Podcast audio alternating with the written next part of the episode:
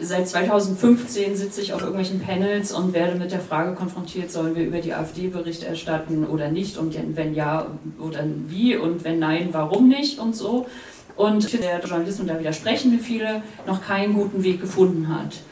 Es gibt aber sehr, sehr viele, die sich äh, mit Wegen dorthin äh, beschäftigen und die haben noch zu wenig ähm, Gehör. Wir versuchen jetzt gerade in der ARD-Chefredakteurin-Konferenz ähm, verschiedenste ExpertInnen einzuladen, auch wertekonservativere Menschen, die ähm, sich mit, dem, mit der Möglichkeit der Berichterstattung über die AfD auseinandersetzen, um zu gucken, wie gelingt uns das besser, weil ich finde auch in der ARD, aber auch im ZDF oder woanders ähm, gelingt es noch nicht gut, gerade jetzt wieder die Chopalla-Sache, wo man sich schon wundern muss, muss ich das so hochfahren und so breit fahren als Medium, wenn doch gerade auch Landtagswahlen sind in zwei großen wichtigen Bundesländern. Also man weiß, ähm, ähm, das hast du auch gerade gesagt, die Kommunikationsabteilung der AfD ist in, im Vergleich zu den Kommunikationsabteilungen aller anderen Parteien sehr viel besser aufgestellt.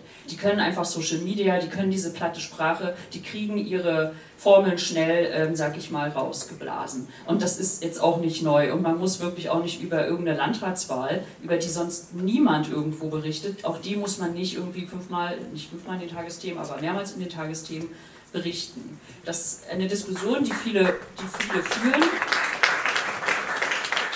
Ich finde aber auch, aber vor allen Dingen auch, das weiß ich aber auch aus dem privatwirtschaftlichen Medienbereich, AfD klickt auch, genauso wie Trump immer geklickt hat. Also es, es hat auch dieses, dieses Hypergefühl von, wir machen das jetzt, weil dann haben wir dann haben wir da einen guten Traffic drauf. Das ist mir schon klar, weil ich das auch bei Z gemerkt habe. So, sobald wir irgendwo was mit Rechtsextremismus oder Trump hat irgendwas Misogynes wieder gesagt hatten, äh, hat das auch geklickt, das hat funktioniert. Und das ist sowas, das muss man da auch mitdenken und da muss man aber auch ähm, gucken, inwiefern leiste ich mir das für das, was ich als Medium für eine Verpflichtung habe, für eine Berichterstattung.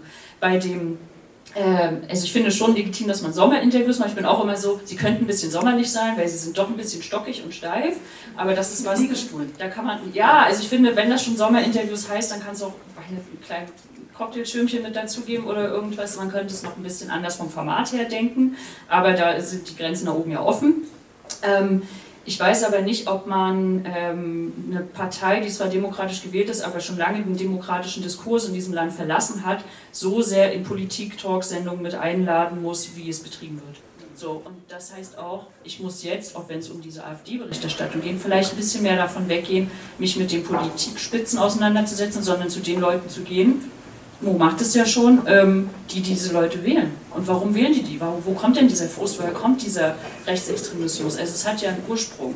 Der von der Friedrich-Ebert-Stiftung rausgegeben wird, die hat festgestellt, dass ähm, jeder Zwölfte in Deutschland ein rechtsextremes Weltbild teilt. Also es hat stark zugenommen, 8 Prozent ähm, sind rechtsextrem, also das sind 2 bis 3 Prozent mehr als noch ähm, in den Vorjahren.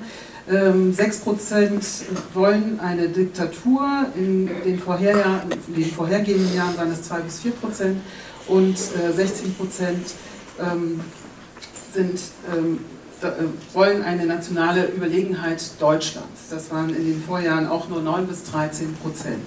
Also hat dieser Rechtsruck eigentlich auch gesellschaftlich was gemacht. Das ist vielleicht nicht nur die AfD, sondern man sieht es ja auch an den Freien Wählern in Bayern. wie kann man diesem Rechtsruck begegnen? Mo?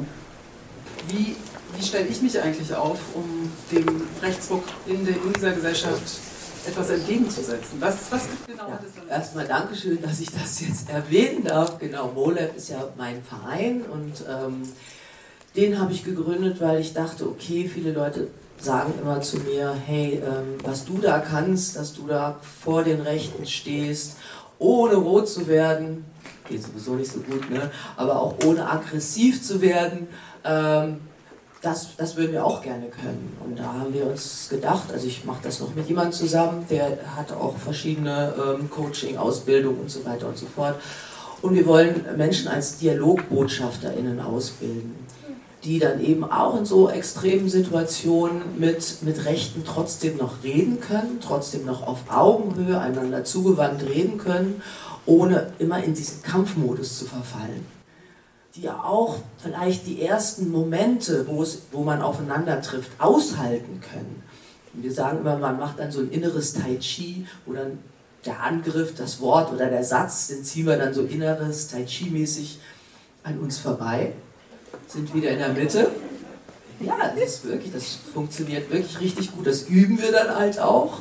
Und ich würde mir wünschen, dass wir ganz, ganz viele DialogbotschafterInnen überall haben.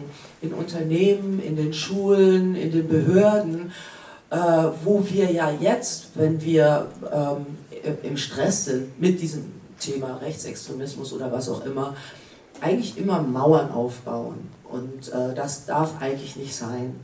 Und ich habe ich hab immer so eine innere Vorstellung, ich sehe da eine Mauer, die man hochzieht vor jemandem, der Nazi ist, so Mauer, zack, weg bist du. Dann sehe ich da noch eine Mauer, zack, weg bist du. Und jetzt fangen die beiden, die hinter der Mauer äh, äh, stehen, die fangen nämlich jetzt an miteinander zu korrespondieren. Dann ziehe ich da noch eine Mauer hoch, da ist auch einer. Und dann sind das plötzlich tausende von Mauern, hinter denen aber Menschen sind, die eben miteinander kommunizieren. Und dann werden sie eben auch ähm, ja, sehr, sehr mächtig. Und das darf ja nicht sein.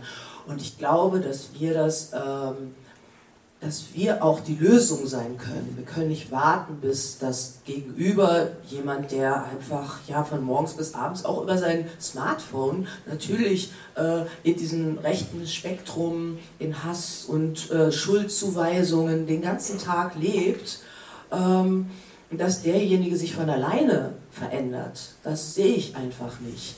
Und ich sehe aber, dass wir das könnten. Wir könnten das tatsächlich anschieben. Und solange wir das nicht machen, ja, weiß ich nicht, da kann es auch nicht vorangehen. Es funktioniert auf der gesellschaftlichen Ebene, aber funktioniert es auf der politischen Ebene? Wo eins? Mo 2, das ist Mo. 2, Entschuldigung. Ähm. Also ähm, ich glaube sehr an Arbeitsteilung und das, äh, ich bewundere wirklich äh, das, was du machst. Mo, für mich selbst musste ich irgendwann mal entscheiden, was ist der Journalismus, den ich machen möchte. Und ähm, ich verstehe den eben nicht als Diskursprogramm. Also was äh, in verschiedenen Formaten gerade gemacht wird, sowohl im Rundfunk als auch äh, bei vielen Zeitungen, ist ja, wir reden alle miteinander. Und das ist für mich nicht der Journalismus, der mich zumindest daran reizt, irgendwie mich äh, wochenlang an den Schreibtisch zu setzen und mich damit auseinanderzusetzen. Ähm, wir haben gerade über den Osten gesprochen. Ich war vorgestern in Erfurt. Ich keine Mühen gescheut für Recherchen. Und auf dem äh, zentralen Platz in Erfurt war eine Kundgebung, wo äh, Hunderte, wenn nicht Tausende sogar von kleinen äh, DIN A4-Seiten aufgehängt worden sind von sogenannten Reichsbürgern, die auch noch Corona-Leugner waren und so weiter und so fort. Und ähm, da, ich hatte äh, für mein Interview Puffer eingeplant wegen Deutsche Bahn, egal.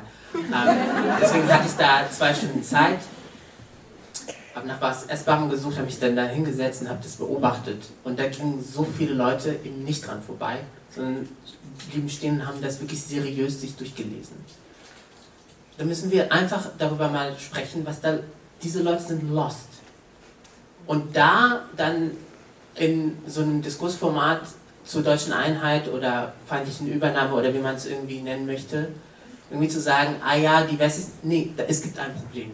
Und darüber müssen wir nicht reden als Journalistin, sondern wir müssen das verstehen und darstellen, wie es überhaupt ist, wie es so weit gekommen ist. Und das ist meine Vorstellung von einem Journalismus, der einfach darstellt erstmal, der unaufgeregt sagt, es gibt ein Problem mit Rechtsextremismus in der Polizei. Das ist auch nicht einfach weg, wenn man ein bisschen Vielfalt macht. Und das sind hier die Recherchen, warum wir überhaupt dann in einem, zweiten, in einem zweiten Schritt, Entschuldigung, darüber reden können.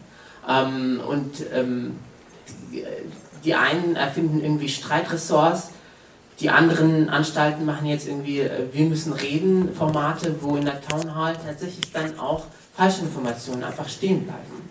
Und deswegen ist es, glaube ich, und das hat Hadija auch gesagt, eigentlich total einfach. Man muss einfach die Geschichten so erzählen, wie sie sind. Es ist total simpel. Und es äh, hilft tatsächlich, wenn verschiedene Perspektiven drauf gucken. Und es hilft in dem Fall, nur weil ich vorgestern in Erfurt war, wenn natürlich eine ostdeutsche Person dann am Tisch sitzt, aber dann irgendwie so Ausflüchte und sagen, die Wessis und so, da bin ich auch nicht wieder mit dabei.